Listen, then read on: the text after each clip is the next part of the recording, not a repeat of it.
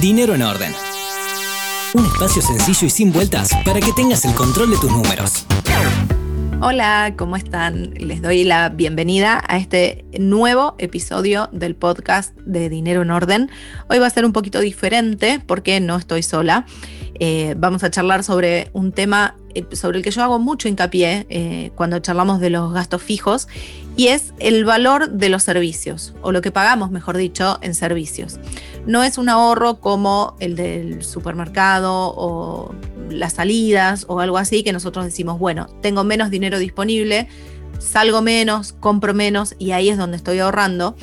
Eh, en el caso de los gastos fijos, obviamente ya están establecidos. En general, en el caso de los servicios, eh, son consumos que nosotros ya hicimos. Entonces, obviamente, primero que no nos queda otra que pagarlos. Y segundo, que tenemos que pagar lo que dice la factura. No tenemos forma de ahorrar una vez que ya recibimos eh, la boleta de la luz o del gas o, ese tipo de, de servicios. ¿sí? Si vivimos en una ciudad, tenemos que jugar con esas reglas, digamos, tener la empresa que nos toca y pagarle lo que nos cobran, pero sí, de nuestra parte, lo que podemos hacer es utilizar mejor esos recursos, sobre todo la electricidad, que es lo que vamos a charlar hoy, utilizarlos mejor para, por un lado, cuidar ese recurso que tenemos, que aunque ahora nos parezca que no, tiene un final, va a tener en algún momento de la vida, ¿sí? no vamos a tener eternamente porque es una energía no renovable, no vamos a tener la misma luz eternamente o el mismo gas eternamente, pero podemos hacer algo desde ahora para utilizar mejor ese recurso, eh, cuidarlo más y de paso, que no está nada mal obviamente, ahorrar en la factura de la luz. Para poder charlar sobre todo esto, hoy contamos con la presencia del doctor ingeniero Miguel Aguirre. Él es director del Departamento de Ingeniería Eléctrica y Electrónica del ITBA, que es el Instituto Tecnológico de Buenos Aires. Y con él vamos a charlar sobre eh, qué podemos hacer desde eh, los hábitos de todos los días y desde lo que ya estamos acostumbrados a hacer en casa para poder eh, aprovechar mejor la electricidad, poder ahorrar en la factura, pero sobre todo cuidar un bien que quizás no lo valoramos tanto porque lo tenemos siempre disponible en un enchufe, en una tecla para encender la luz o lo que sea, este, y lo tenemos que cuidar, ¿sí? Porque en algún momento va a tener un final y cuanto mejor hagamos, mejor uso hagamos ahora, más tiempo vamos a tener ese recurso disponible y además ese mejor uso que hacemos nos permite ahorrar, obviamente, en la cuenta todos los meses. ¿Y vos? ¿Y vos? ¿Qué vas a hacer para poner tu dinero en orden? Viví la vida que querés con el dinero que tenés. Dinero en orden.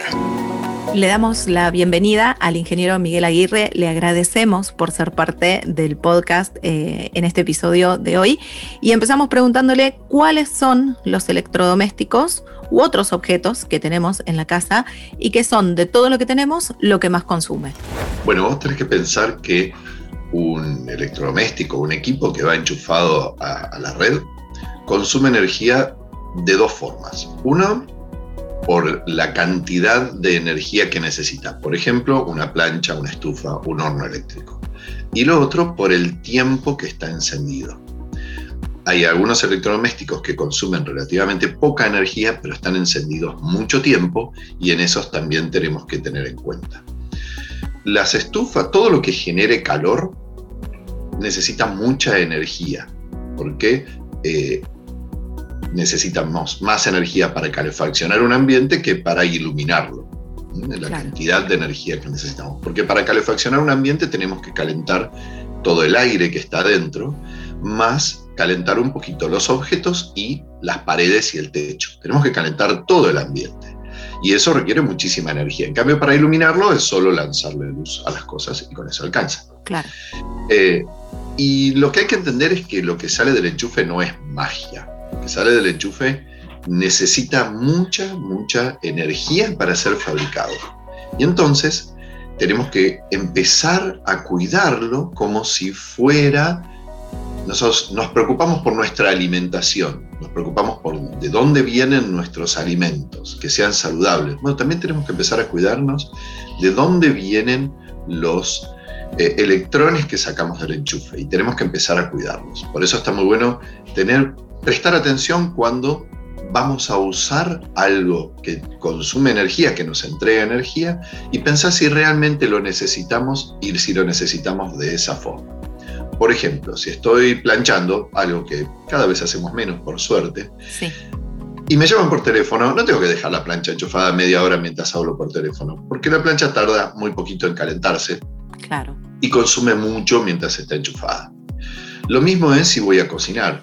A veces no necesito precalentar el horno durante media hora para que el horno esté que parece una sucursal del infierno. comprenderlo dos o tres minutos antes de poner la comida es suficiente. Todas esas cosas hacen cambio de hábito que nos permiten a nosotros optimizar el uso de la energía. ¿Y cuáles son los electrodomésticos que más consumen? Bueno, los que necesitan mucha potencia o mucha energía, principalmente las estufas, esas están en el ranking arriba, y después siguen los hornos. Lo que pasa es que un horno eléctrico que vamos a usar para cocinar, lo vamos a usar exclusivamente durante el tiempo en el cual cocinamos, que pueden ser minutos, media hora, una hora como mucho. Claro. ¿Mm? También existe en el mundo algo llamado slow cooking, que es eh, las, palabras en inglés para cocina lenta.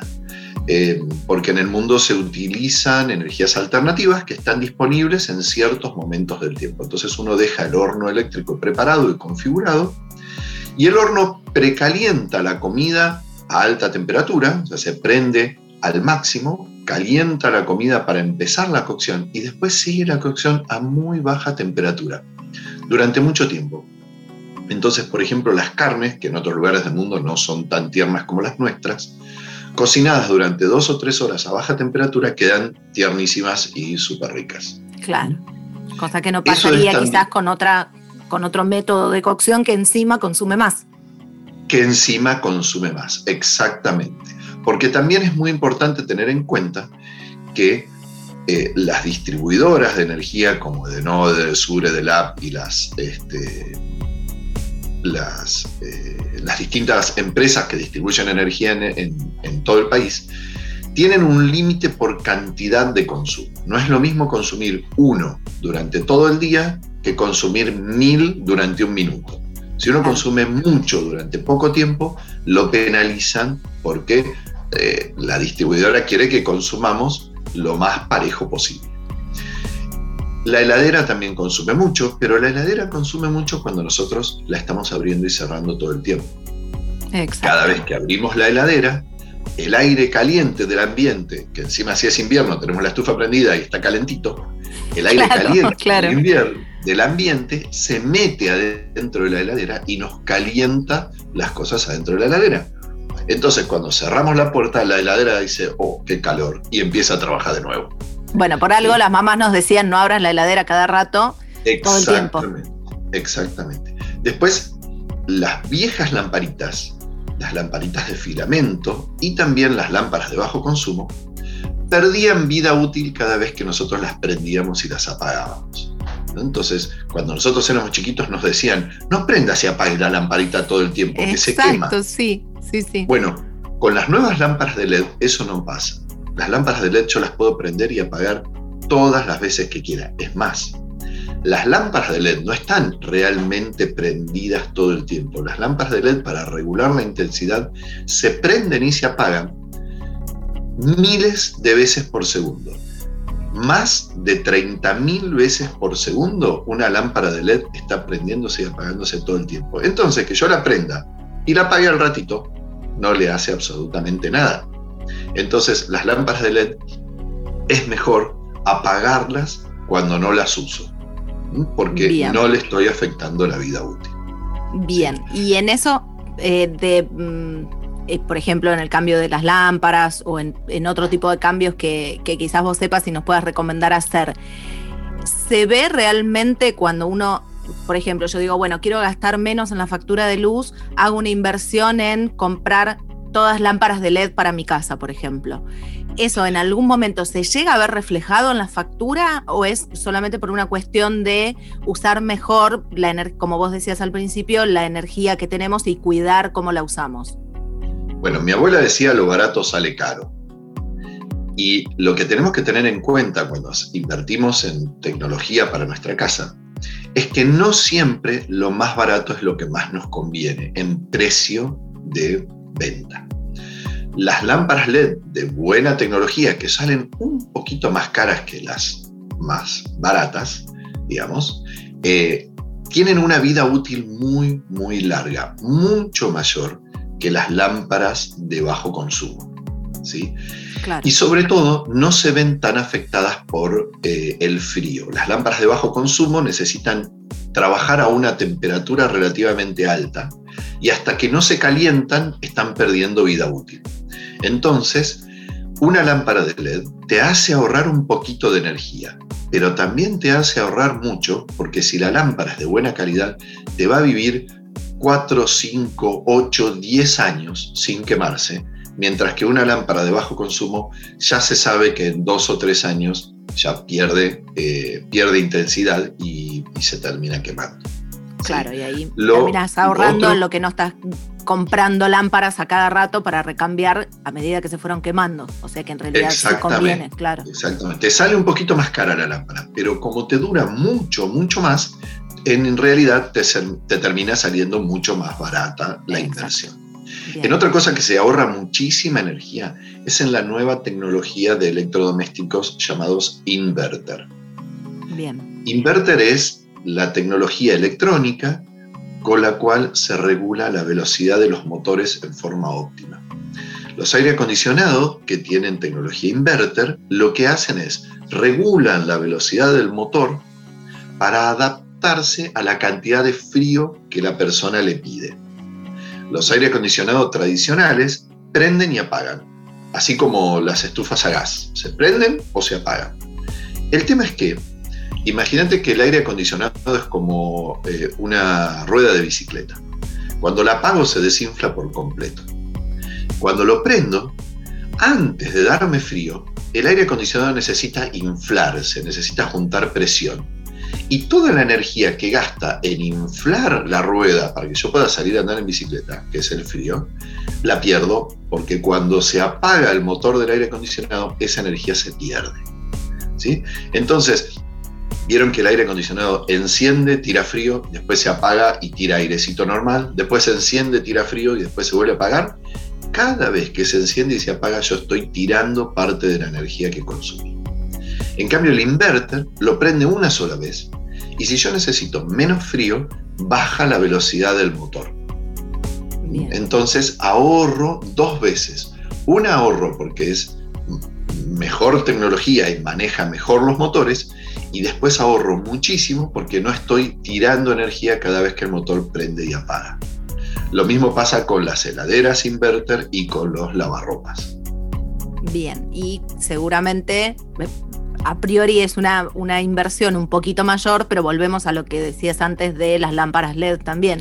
O sea, en el largo plazo terminas ahorrando lo, que pagaste de más y seguramente más también, por supuesto. Exactamente. Y si tuviésemos las tarifas equivalentes a otros países del mundo, el, el, ahorro es mucho más importante en dinero. Nuestras tarifas están muy depreciadas. Nosotros pagamos mucho menos de electricidad y de gas que se paga en otras partes del mundo. Piensen que en el mundo eh, el gasto de energía en una casa suele ser un tercio del dinero que entra a esa casa. ¿sí? La tercera parte. Para nosotros está en el 10% aproximadamente. Claro. Este, entonces, si llegamos a tener esas tarifas, eh, el ahorro de energía se va a notar en el bolsillo muchísimo, muchísimo más. Claro, sí, que es en realidad hasta que en algún momento seguramente se pueden llegar a, acomodar esas tarifas. Este, y si ya podemos ir pensándolo ahora, para no salir todos juntos a comprar ese tipo de electrodomésticos en el momento que las tarifas sigan subiendo, este, mejor, porque obviamente dentro de un año vas a estar pagando eso, ese electrodoméstico este, que en realidad te hace ahorrar por supuesto lo vas a estar pagando muchísimo más caro. Pero bueno. Sí, exactamente. Eh, otro, otro lugar donde se pierde muchísima, muchísima energía es en el piloto de las estufas, el termotanque y el, eh, y el calefón. Eso es absolutamente culpable. del piloto de la estufa soy absolutamente ¿por culpable. Qué? Porque las estufas, el termotanque y el calefón no están pensados, no son cómodos de encender y apagar, no es en la luz que la prendo Exacto. y Por eso me queda prendido. apretado. Bueno, imagínate, ¿viste cuando inflas un globo y le soltás el piquito despacito para que haga ruido? Sí. Para que chifle y Bueno, imagínate que el, piloto del gas es eh, más o menos consume esa cantidad eh, de gas, ¿eh? la que sale de un globo cuando le haces hacer ruidito. ¿Cuánto te dura el globo haciendo ruidito?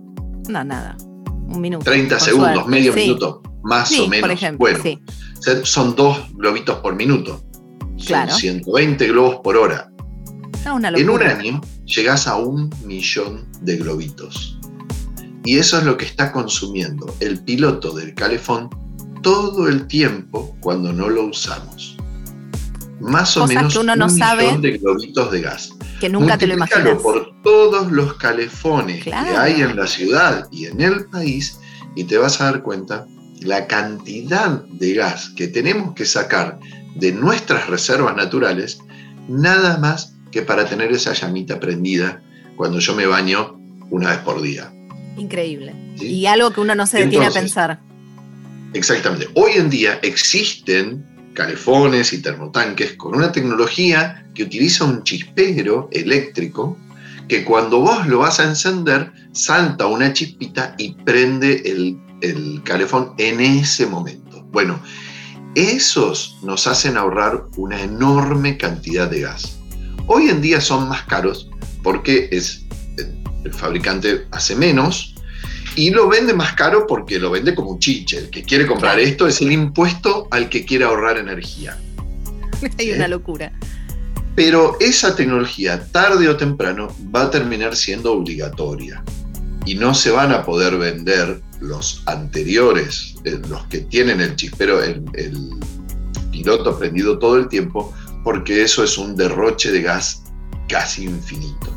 Tremendo, claro. Entonces, ahí sí, si sabemos que no vamos a usar el calefón durante un cierto tiempo, lo podemos apagar. Si nos es fácil prenderlo en el momento que lo vamos a usar, eh, bueno, ahora estamos en casa todo el día con esto de la pandemia, pero antes cuando nos íbamos a trabajar a la oficina y volvíamos 8 o 10 horas después, podemos dejar tranquilamente apagados esos pilotos y prenderlos cuando llegamos porque eso nos va a permitir ahorrar muchísimo, muchísimo más. Bueno, Miguel, para ir terminando, em, te quiero pedir si nos puedes recomendar dos o tres tips, dos o tres cosas que podamos hacer eh, dentro de lo, de lo habitual, digamos, de lo que hacemos todos los días y que nos permita ahorrar energía. O sea, si hay algo que estamos dejando enchufado y deberíamos desenchufar, no sé, em, la cafetera, el, microondas, ese tipo de cosas.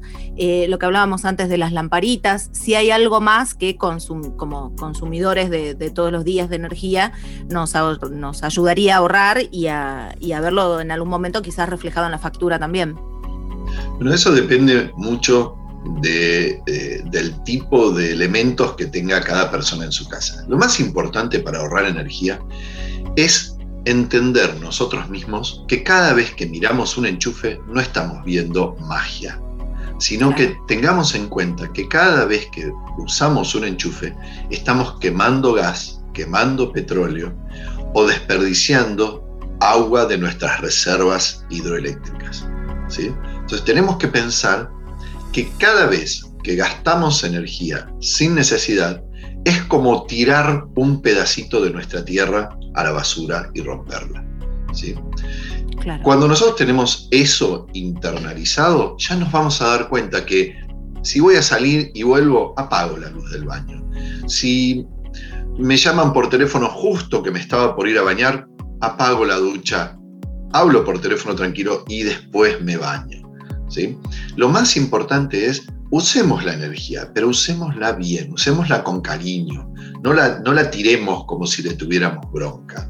Si, no voy a, si me levanté a la mañana y sé que hasta la siesta no vuelvo al cuarto, apago la estufa del cuarto. Se va a enfriar, claro, pero es mucho más fácil calentar un cuarto una o dos veces por día que mantenerlo caliente todo el tiempo. Y también tenemos que pensar que la energía que nosotros sacamos del enchufe o sacamos del cañito de gas, la tenemos que cuidar, la tenemos que, mimar, la tenemos que cuidar. Entonces, por ejemplo, tratemos de no tener ventanas abiertas mientras tenemos las estufas prendidas. Vamos a abrir las ventanas para ventilar la casa cuando, cuando limpiamos una vez por día. Bueno, durante ese tiempo apagamos las estufas. Total, sabemos que después volverlo a calentar es fácil. Y sobre todo, si tenemos la posibilidad, cada vez que podamos, cada vez que se rompa un vidrio de nuestra casa o hagamos un, cambio en nuestra casa, tratemos de utilizar ventanas con doble vidrio, porque el doble vidrio es la mejor solución para evitar que el calor de nuestra casa se escape hacia el ambiente en el invierno, pero también para evitar que el calor ambiente entre a nuestra casa en el verano. Entonces, vamos a usar menos energía para calefaccionarnos y menos energía para enfriarnos en verano y en invierno. Bien, eso para tenerlo en cuenta, eh, como vos decís, para cuando hay que hacer algún cambio o directamente si uno en algún momento piensa así, hacer una, una refacción o decir, bueno, quiero hacer algo realmente para mejorar mi casa eh, es una, una, buena opción y, pensando en esto que vos decías, de que no es magia lo que llega al enchufe, aunque quizás no tenemos en cuenta cómo llegó hasta ahí, a todos nos parece, sí, enchufo y anda, este, pero bueno, pensar en que, como vos decías, cada vez que, que enchufas algo y que consumís energía, estás quitando recursos que en algún momento, no sé cuánto tiempo faltará, pero en algún momento van a faltar evidentemente. Claro, por ejemplo, si, vas si te vas a hacer un té con una pava eléctrica, no llenes la pava hasta arriba. Exacto. Ponele el agua de una taza y un poquito más por las dudas si te tentás en echarle otro chorrito después y calenta una taza de té. Y calentala cuando lo vas a tomar. Muchas veces nos pasa que ponemos la pava eléctrica y nos olvidamos. Y entonces venimos a los cinco minutos y se entibió. La ponemos de nuevo. Y nos volvemos a olvidar. Y la prendemos tres o cuatro veces. Si eso lo hacemos encima con la pava toda llena, estamos gastando muchísima energía. Usemos la energía bien, cuidándola, y entonces la vamos a ahorrar directamente. Bien, muchísimas gracias Miguel por este, este ratito de, charlar acá en el podcast de Dinero en Orden y sobre todo por ayudarnos a entender estas cosas que quizás las estamos haciendo mal, no porque queremos, sino justamente por, por desconocimiento o por no tener a alguien que nos explique realmente cómo, cómo se hace bien. Así que muchísimas bueno, gracias. Bueno, eso, es parte, eso es parte de los del trabajo de un ingeniero. Es tratar de encontrar la forma de que la tecnología nos ayude en la vida diaria. Y no solo es diseñando y fabricando mejores aparatos, sino también ayudando a todo el mundo a entender mejor cómo funcionan las cosas para poder usarlas de la mejor manera. Exacto. Muchísimas gracias por haber estado con nosotros. No hay por qué, muchas gracias a vos. Hasta pronto. ¿Y vos? ¿Qué vas a hacer para poner tu dinero en orden? Quiero agradecerle nuevamente al doctor ingeniero Miguel Aguirre. Él es director del Departamento de Ingeniería Electrónica y Eléctrica del ITBA y fue realmente muy enriquecedor todo lo que nos contó porque nada, a veces son cosas que hacemos mal o que no hacemos no porque no nos interese o no porque no le prestemos atención, sino porque no, no lo sabemos realmente y necesitamos que alguien con ese conocimiento específico nos pueda decir cómo hacerlo bien. Así que muchísimas gracias Miguel por haber sido parte del episodio de hoy. Nos reencontramos la semana que viene para seguir charlando sobre cómo podemos ahorrar, cómo podemos bajar nuestros gastos, cómo podemos hacer rendir mejor el dinero que tenemos todos los meses, eh, cómo podemos ganar más también, muchas cosas, muchos temas de los que vamos charlando eh, en todos los episodios. Las invito, si aún no lo hicieron, a escuchar los episodios anteriores. Hay muchísimos muchísima información para que, para que ustedes puedan ir aplicando todos los días. Hay más información en dineroenorden.com, en el canal de YouTube, en la cuenta de Instagram. Me pueden encontrar para lo que necesiten consultar a través de correo arroba dineroenorden.com y nos eh, escuchamos de nuevo. Iba a decir nos vemos, pero no, nos escuchamos de nuevo en el próximo episodio. Muchas gracias por haber estado del otro lado. Hasta la próxima. Viví la vida que querés con el dinero que tenés. Dinero en orden.